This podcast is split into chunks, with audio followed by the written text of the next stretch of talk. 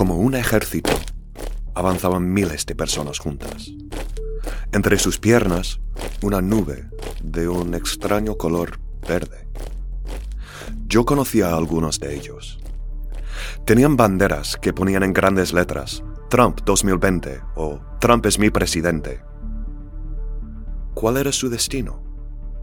El Capitolio de los Estados Unidos, en Washington, D.C.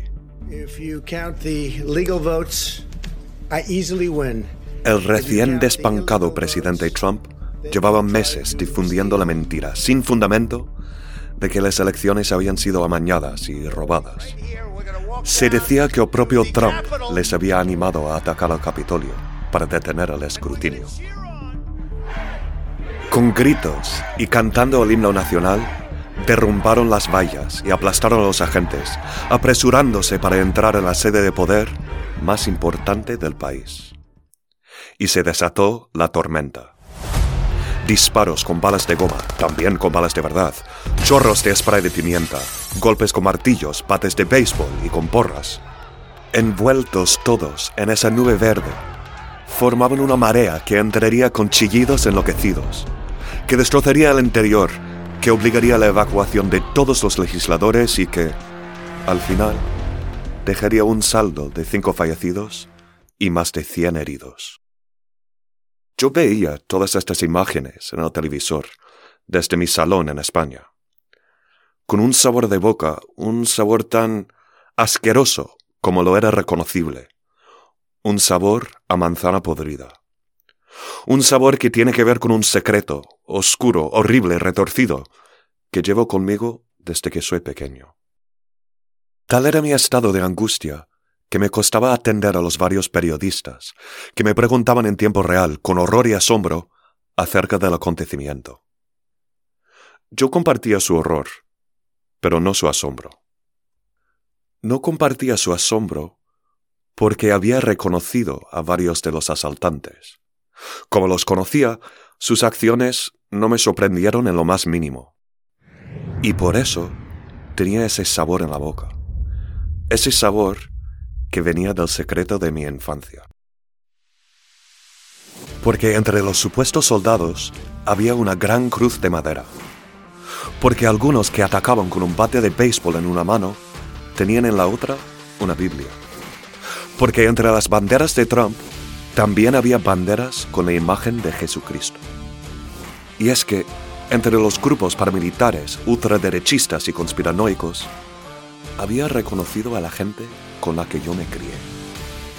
No, no estaba sorprendido, porque yo, de niño, fui parte de su grupo, los evangélicos. Yo soy Samuel y estás escuchando Fundamental. Desde que Trump tomó la Casa Blanca y ocurrió el consiguiente asalto al Capitolio, se ha hablado mucho de los evangélicos en los medios y es normal que se hable de ellos. Este colectivo supone alrededor del 30% de la población estadounidense, unas 100 millones de personas, un grupo inmenso que vota en bloque, que posee un enorme poder político.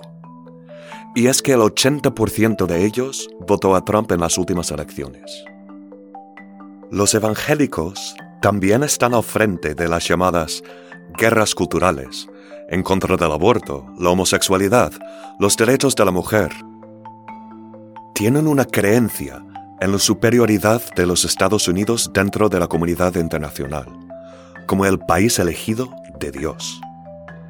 Lo que no es normal es que los medios se sorprendan por la admiración de los evangélicos hacia Trump, ni por todo el poder político que tienen, como si hubiesen salido de la nada. En esta serie te voy a explicar que su admiración por Trump no es ninguna aberración. No, Trump de hecho es un reflejo fiel de sus verdaderos principios, los que se esconden detrás de su máscara de moralidad y valores de familia. También te voy a explicar cómo se han hecho con el poder político y por qué son la clave del éxito del Partido Republicano en las urnas.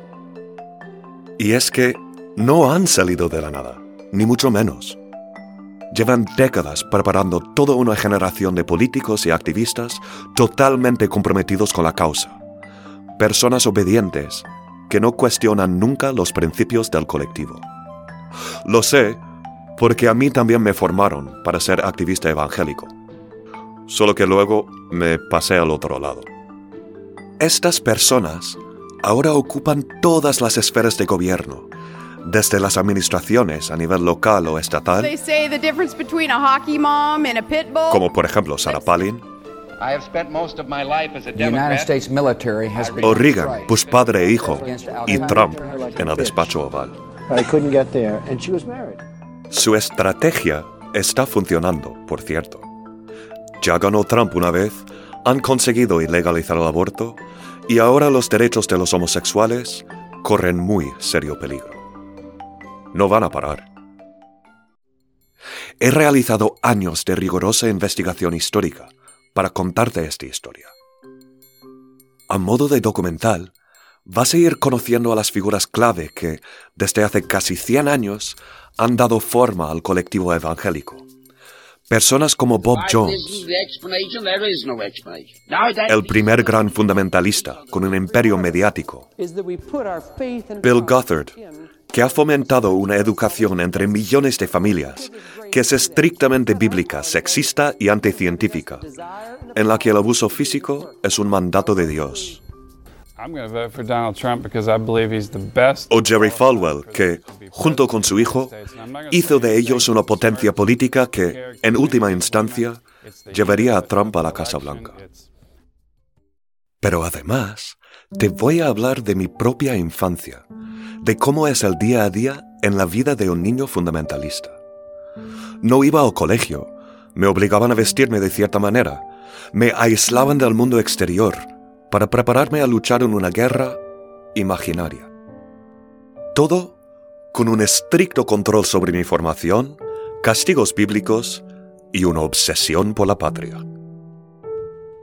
Como un cuento, te voy a contar cómo descubrí lo que era la niebla verde esa, entre las piernas de los asaltantes al Capitolio, con su sabor a manzana podrida.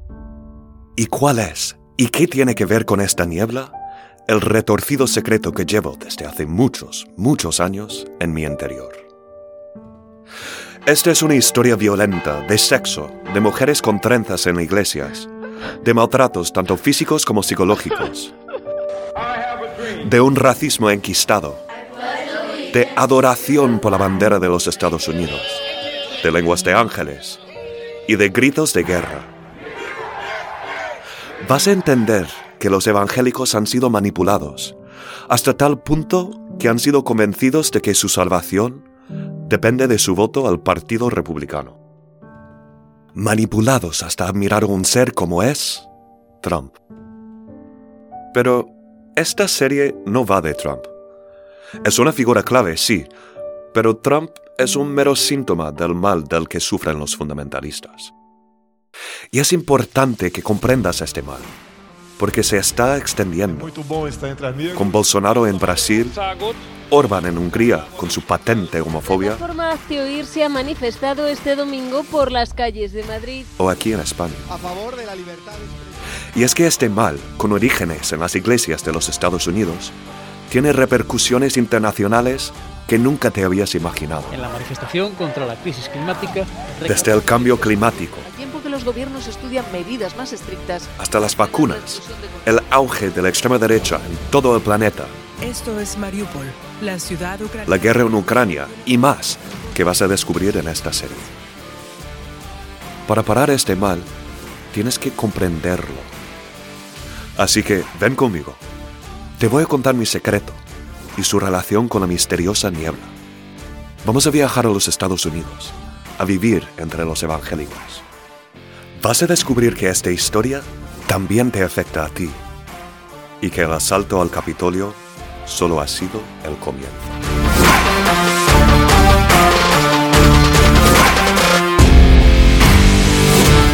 Yo soy Samuel, tu presentador. He creado y producido este podcast. Sígueme en www.fundamentalalpodcast.com. También me puedes encontrar en Facebook, Instagram y YouTube en arroba fundamental o podcast o en Twitter en arroba podfundamental. Si te ha gustado, No te olvides de darle al me gusta, dejar una reseña y compartir con un amigo. Es una gran ayuda para seguir produciendo el programa. Una nota. Algunas escenas son recreaciones históricas, mientras otras son fruto de la imaginación. Elige tú cuáles son reales y cuáles no. Total, los fundamentalistas también eligen su propia realidad.